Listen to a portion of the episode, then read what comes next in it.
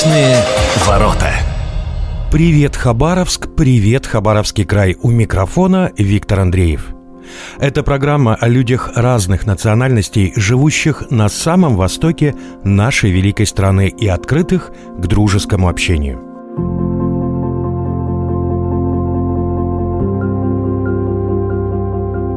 Уже в эту субботу, 19 августа, на набережной стадиона имени Ленина пройдет ежегодный международный фестиваль корейской культуры, посвященный Дню Победы над милитаристской Японией и окончания Второй мировой войны 1945 год и освобождению Корейского полуострова советскими войсками.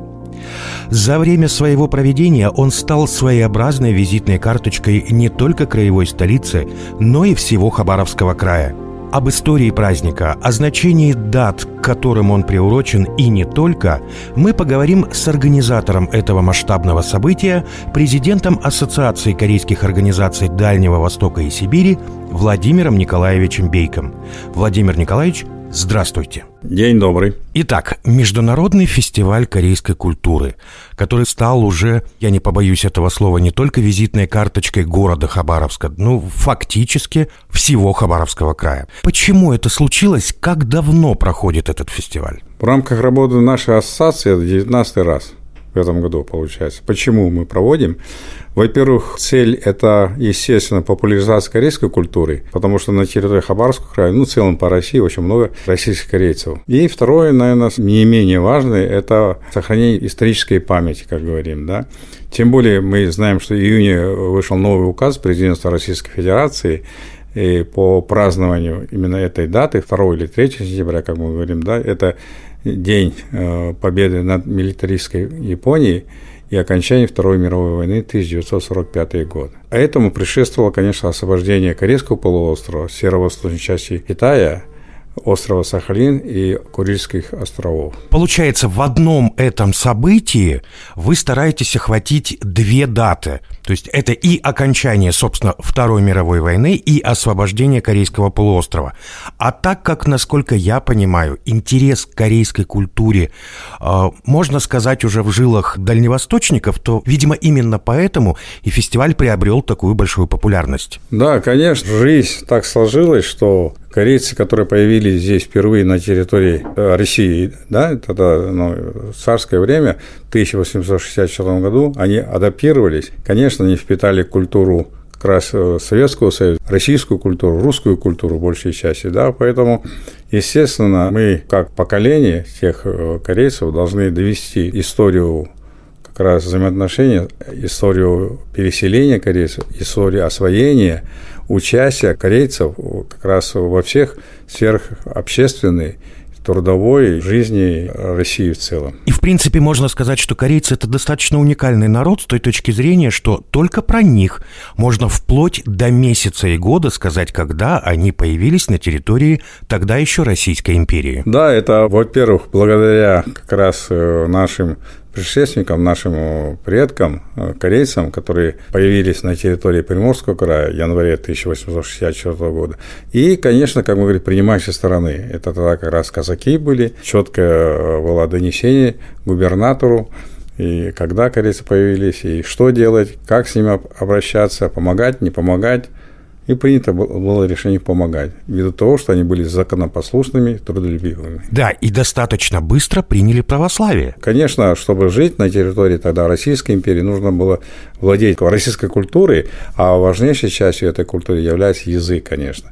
Поэтому довольно прагматичные были наши э, корейцы. Они отдали детей как раз в церковно-приходскую школу, где они обучали, изучали русский язык. И, естественно, они впитывали эту вот часть культуры именно православия. Почему появились русские имена, Владимир, там, Николай, Семен, ну, все имена. Вернемся все-таки к тем датам, которым посвящен Международный фестиваль корейской культуры. Напомните нашим радиослушателям, как проходило освобождение северо-восточной части Китая и, соответственно, Корейского полуострова. Ну, понятно, мы выполняли свой долг, как в то время Советский Союз, перед союзниками, Поэтому было принято решение и силами Первого Дальневосточного фронта, Второго Дальневосточного фронта, Забайкальского, насколько я знаю, фронта, ну, Амурской нашей флотилии. И Тихоокеанской флотилии. Да, и Тихоокеанского флота объявили войну Японии. И, в принципе, быстро очень освободили Корейский полуостров, восточную часть Китая, там присутствовали, участвовали, ну, на Манчжурии, там монгольские войска, естественно, за Байкальским фронтом. А здесь 25-я армия Первого Дальневосточного фронта под командованием генерала Чесякова. Ну и, насколько я полагаю, что здесь не обошлось и без корейских патриотов. Естественно, это э, освобождали территории Кореи, Корейского полуострова, конечно, не обошлось без патриотов в Корее, которые проживали там, на территории Кореи, и которые проживали на территории Советского Союза. И здесь можно вспомнить про известную 88-ю интернациональную бригаду. Недалеко от Хабарска, под Вязком, была расквартирована 88-я отдельная э, особая интернациональная бригада, где готовили как раз военных специалистов, командиров, бойцов из числа патриотов Кореи, ну тогда Единая Корея была, и Китая. И сюда же были привлечены ну, в качестве инструкторов, естественно, это кадровые офицеры советской армии, и очень много было э, представителей коренных малочисленных народов севера, именно Хабаровского края. Там были очень много нанайцев, и, насколько я знаю по рассказу, очень много было удыгейцев. Они выполняли совместно, естественно, с представителями, ну, бойцами Кореи и Китая отдельно разведывательные операции – на сопредельной стороне. Ну и по большому счету свою карьеру, собственно, в 88-й бригаде начал всем известный Ким Ир Сен. Да, там проходил обучение Ким Ир Сен со своим отрядом. И, в принципе, после образования Корейской Народно-Демократической Республики 9 сентября 1948 года все ведущие должности, посты занимали те люди, которые проходили обучение здесь. То есть это все пригодилось им в жизни и в строительстве уже э, государства как КНДР. Можно сказать, что Советский Союз выступил некой кузницей кадров для Северной Кореи. Ну да, конечно. Естественно, мы знаем из истории до 1938 параллели, согласно соглашению с союзниками, мы освободили Корею и остановились там. И 15 августа, в принципе, э, это день освобождения Корейского полуострова. Ну, а союзники, американцы, высадились там на юге Кореи уже в сентябре 1945 года. Ну, мы знаем, до 2 сентября было подписание акта капитуляции на Линкольне, Миссури, от истории не уйдешь. А 3 числа мы отмечаем, потому что именно 3 сентября вышел указ Сталина. Да, 3 сентября вышел указ Сталина. Это был праздник окончания Второй мировой войны. И около полутора тысяч людей были награждены. И сейчас, как бы, да, принято было решение узаконить этот праздник 3 сентября. И, насколько я понимаю, дата 15 августа, день освобождения Корейского полуострова, она отмечается не только в Южной Корее, не только в Северной Корее, но и, в принципе, везде, там, где живут сегодня корейцы. А живут они по всему миру, насколько я знаю. Да, все правильно. Это государственный праздник, раз день календаря, что в Корейской Народно-Демократической Республике, что в Республике Корея.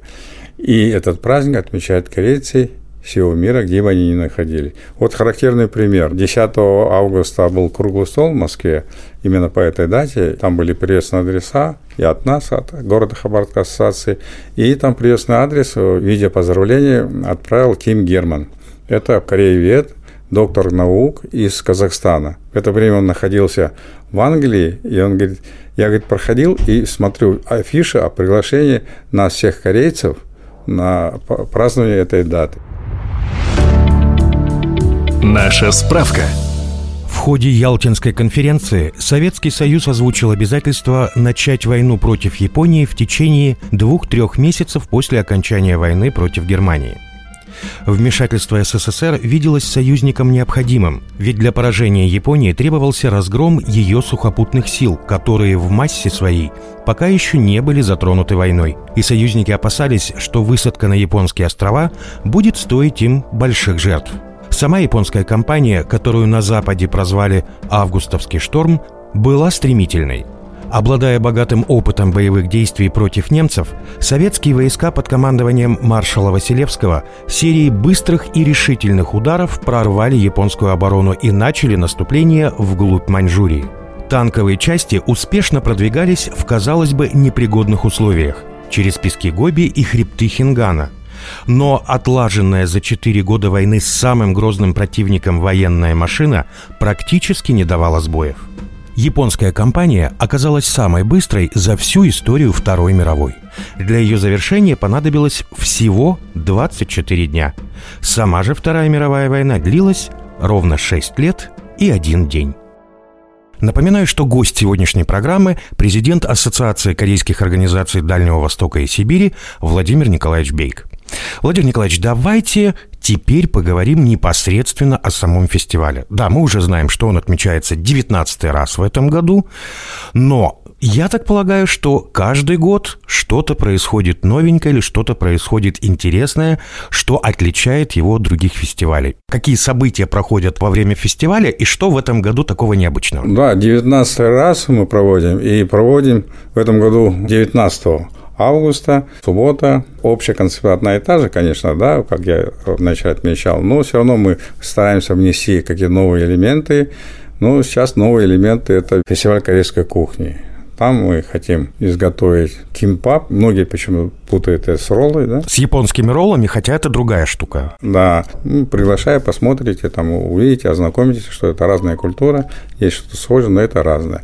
Ну и кимпап длиной где-то около 5 метров. С каждым годом он становится длиннее, длиннее длиннее. Первый раз, когда его крутили, он был что-то около 2 метров. А в этом году мы хотим 5 метров. Приходите, это все зависит от вас. В общем, можно уже создавать книгу рекордов города Хабаровска, где будут каждый год заносить новый рекорд по длине кимпапа. Ну, я бы хотел, чтобы новый рекорд был именно по количеству участников гостей. Ну, соответственно, чем больше участников, тем длиннее, соответственно, получится и кемпап. Чем гости фестиваля смогут насладиться, что они могут увидеть? Ну, еще мы хотим, э, делаем информационный стенд.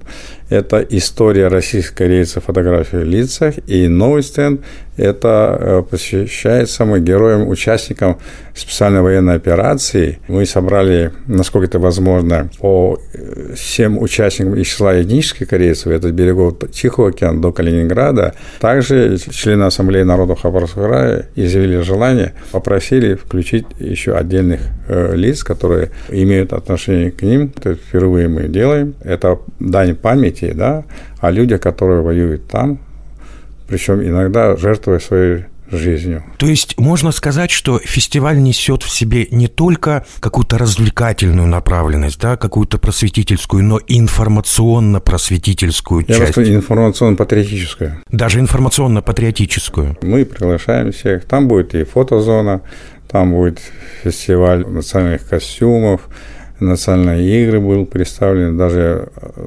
гимнастика будет оздоровительная там представлена. Аквагрим для детей. Я так полагаю, зона декоративно-прикладного искусства. Да, все. И все будет на безвозмездной основе. Поэтому приходите. Приходите, приходите, приходите. Да, и я хочу особо отметить про конкурс национальной одежды. Он уже во второй раз будет проводиться, скажем так, в новом формате с новыми технологиями, как да, говорится. используя новые технологии. Да, то есть любой желающий может прийти в своем костюме. Если своего костюма нет, то примерить костюмы, которые будут там, сфотографироваться, выложить в соответствующую группу в Телеграме, кто больше проголосует, тот и победит. Да, все зависит от настроения человека, от улыбки, как он будет человек позировать. Конечно, и как он понравится тем же людям, тем которые же зрителям, которые, да. Там находятся. То есть решили в этот раз, что судьи – это не э, члены ассоциации, а это все участники фестиваля. Абсолютная демократия. Абсолютная. Итак, напоминаю, 19 числа в 12 часов на набережной стадиона имени Ленина напротив универсального краевого спортивного комплекса разворачивается масштабный краевой международный фестиваль корейской культуры, на который мы и приглашаем всех наших радиослушателей. Ну, а от вас, Владимир Николаевич, я хотел бы, чтобы вы что-то пожелали нашим радиослушателям, естественно, на корейском языке. Да не, я скажу на русском, наверное. Мира и добра, хорошего настроения. Поэтому есть возможность соприкоснуться с культурой Кореи. Поэтому приходите, будет интересно будет очень э, познавательно. Приходите со своими родными и близкими, с детьми, внуками. Приходите, будет очень и очень интересно.